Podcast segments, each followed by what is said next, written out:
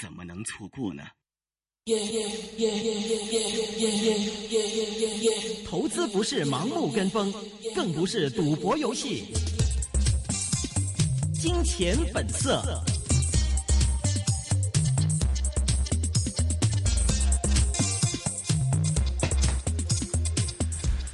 好的，欢迎收听，今天是二零一五年十一月二十五号星期三的《金钱本色》。那么这是一个个人意见节目，嘉宾意见是仅供参考的。今天是由静一还有我阿龙为大家主持节目。首先，请静一帮我们回顾一下今天的港股表现。啊，这个港股今天的表现呢，其实呃，怎么说呢？因为受到地缘政治持续紧张的这个影响，美股在昨天呢是仍然企稳。虽然 A 股今日是非常造好，但是港股仍然。低开五十四点，呃，全日窄幅上落。午后呢，曾一度倒升二十九点，到两万两千六百七一十七的水平。不过很快就随即掉头向下了，收市呢是跌了八十九点，跌幅达到百分之零点四，收报在两万两千四百九十八点，是险守十天线，呃，连跌第三天，累计一共是跌了百分之一点一三，全天呢终于呃一直是在这个两万两千四百三十六点到两万两千六百一十七点之间徘徊，大概有一个两百点的这个波幅，呃，沪指呢是升了三十一点，升幅达到了百分之零点八八。呃，收报在三千六百四十七点，国指跌二十八点，跌幅百分之零点二八，收报在一万零一百二十七点，全日成交六百四十八点四七亿，较上一日多增了百分之十三点四。今天有一个较多的放量。电能和长建合并失败下跌，油价反弹有助于油股回升。那这个电能和长建它的合并在昨天市场上已经有一个对它进行不是非常正向的这么一个负面的评价和情绪。电能和长建的合并议案最终还是不获股东特别大会通过。电能今天复牌试过一度跌到这个百分之五点四四，呃，其后跌幅收窄，收市是跌了百分之二点八九，报在七十块五毛五。所以电能今天是最大的恒指成分股的这个跌幅啊，跌幅最大的是领跌股。长建复牌以后呢，试过跌啊百分之三点一一，呃也倒升了百分之零点二二，曾经一度十七报在六十九块二，那最终是微跌百分之零点三六收场的。呃，长和则是偏软了百分之零点三八。呃，土耳其击落了俄罗斯战机，这个是造成了全世界范围内的一个关注，导致地缘政治的情绪继续紧张，刺激油价反弹。中海油，呃，成为表现最佳的蓝筹，抽升百分之三点二八。中石油也抽升百分之零点三五，中石化则是跌了百分之零点六。呃，世传张打渣打旗下的南韩金融公司将进将并入银行，以精简业务及改善盈利，股价有所呃下跌，呃，盘中低见了六十块二，是创六年半的一个新低。汇控也是偏软的。好的，现在我们电话线上呢是已经接通了国元香港首席市场策略师张浩涵张老师，张老师你好，Hello，哎，主持人好，哎，张张老师你好，呃，第三次和你在大气电波中聊了，呃，现在看到在这个香港港股方面，还有 A 股方面，明显感觉到，包括在看到外围，感觉最近的港股确实是比较弱一点，而且就每天阴跌阴跌的，而且成交现在也维持在一个比较低的水平。现在的港股，你现在观点是怎么样啊？现在呢，港股就运行在，呃，就是十呃十月份中旬以来的这么一个箱体中，目前呢，呃，处于这个箱体的中间地带，既没有跌破八月份到十月初的那个箱体，也没有向上去靠拢，就目前这个空间上来讲，呃，如果有一些再突发的，比如说中东这边土耳其和俄罗斯之间的冲突如果加剧的话，那么有可能呢。呃，恒生指数会再往下，呃，探一探八月份的到十月初的那个箱体。如果土土耳其俄罗斯之间这个矛盾呢，嗯，呃，双方呢都都是压压制它，不让它进一步升级的话，那么港股恒生指数在这个位置很可能在企稳，然后呃向上会向半年线和年线来靠近。嗯，所以就总体来讲，目前呢。呃，在两千两万四千五百点附近的年线年年线，对这个恒生指数的吸引力还是很大很强的，这个可以关注。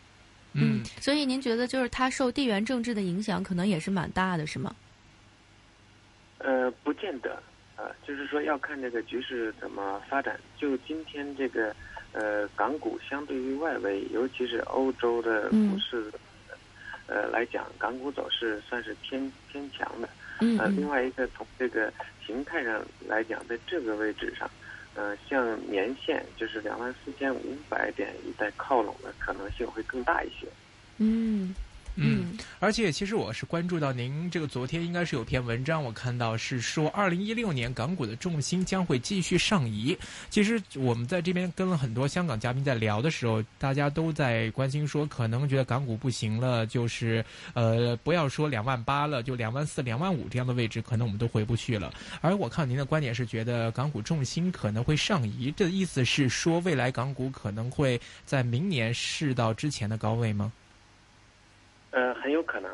呃，因为目前，呃，很多持悲观观点的人，他们主要的论据呢，就是在两方面。嗯。一方面呢，就是说中国这个经济有可能 L 底未见得，可能会进一步下下行。嗯。呃，这个可能会影响到上上市公司的接下来的业绩啊、基本面啊。呃，以及市场的心态，这是第一方面的论据。第二方面论据呢，就是说，美国会加息，嗯，加息呢可能会影响到这国际资本的呃流动，造成国际资本回流美国，所以影响到港股这边。嗯，但是就我的观察而言，这两方面的悲观的预期，在目前这个港股的这个价格中。在这个位置，应该说已经基本上都已经完全反映了。嗯啊，目前港股的市盈率在九点二六倍，已经基本上在它这个历史最低的区间的下沿了。嗯，因为这个大家所担忧的中国经济的这个呃问题，以及美联储加息的这个问题，市场实际上已经消化了有有差不多两三年的时间了。嗯，所以。这么长时间的消化，应该说，目前的港股的价格已经包含了这些预期。嗯，那么未来呢，我的价格应该更多的取决于，第一是预期差，就是说大家预期的这些悲观的情景会不会出现；第二个就是说新增的边际上的一些，呃一些一些变量。那么尤其是说，呃那个美联储加息之后，呃大家发现资本这个流动的。呃，方向或者力度并不如大家呃所想的那么严重，呃，然后中国这个各个领域推进的改革开始出现了一些成效，呃，然后中国呢经济上大家更开始关注不是存量的旧经济，而是关注增量的新经济。那么市场不管是呃在心态啊，在预期上啊，包括资金流入方面都会有一些变化。嗯，这是基于就是说对于。他们所预期的这两方面的过于悲观，所以我和他们持相反的观点，认为呃明年会有不错的表现啊。是，呃，我看您文章里也提到说，这个确实现在的恒生指数是我看五年以来的一个估值的一个低位了。其实你也说了，这么多不利因素反映下来，港股从高位也回调了不少了。再加上现在估值是这么吸引的话，那为什么现在还是吸引不到投资者的兴趣来入市呢？是目前呢，大家还是还是就是说，就沉浸在我刚才所讲的那些悲观的预期中。嗯，那么当整个市场都处在这种状态的时候呢，往往预示着，就是大家的预期和未来的现实之间这个差距会特别大。那么这个预期差一旦被大家发现之后，那么市场就会剧烈的进行修正。嗯，所以从这个近。从八零年到现在三十几年，恒指的运行来看呢，目前确实是属于第五个大的估值底部。嗯。然后在这个估值底部呢，已经是持续了五十一个月的时间。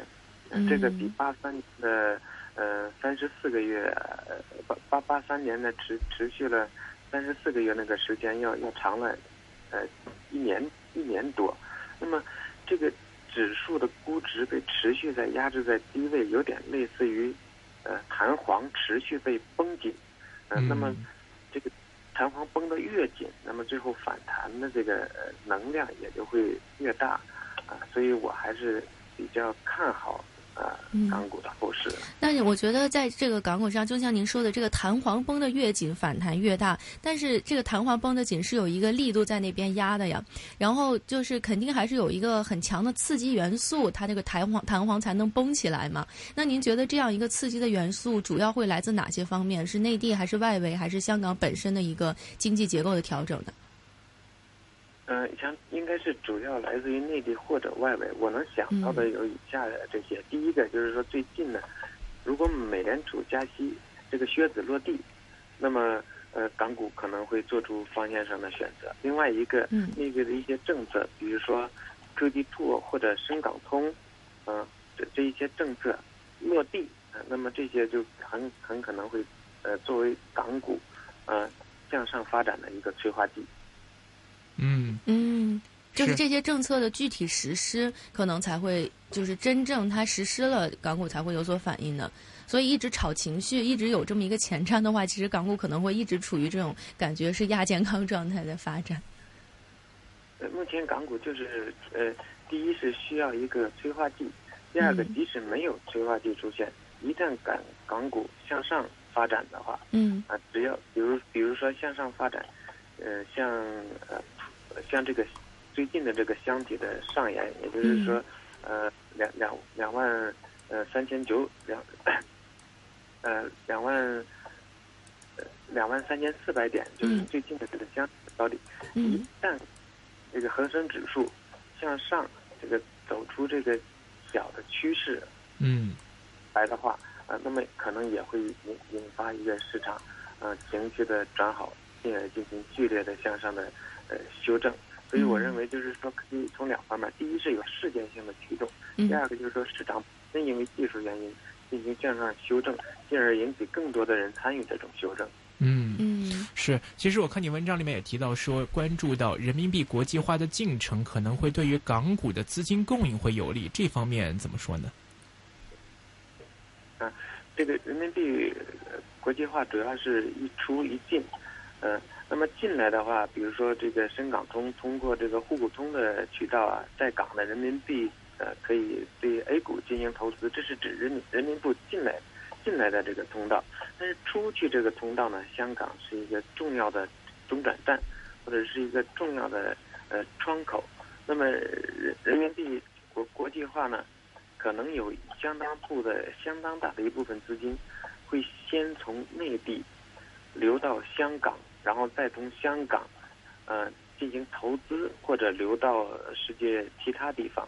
我注意到最近几个月，港元的汇率